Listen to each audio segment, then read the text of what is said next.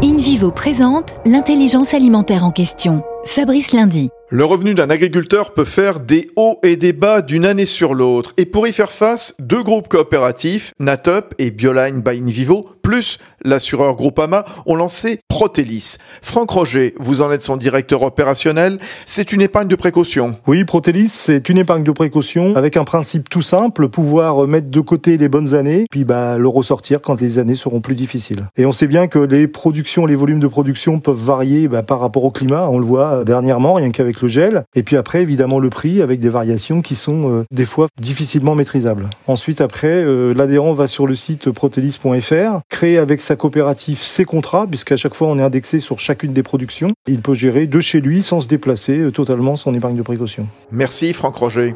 Union nationale des coopératives agricoles françaises, InVivo s'engage pour la transition agricole et alimentaire vers un agrosystème résilient.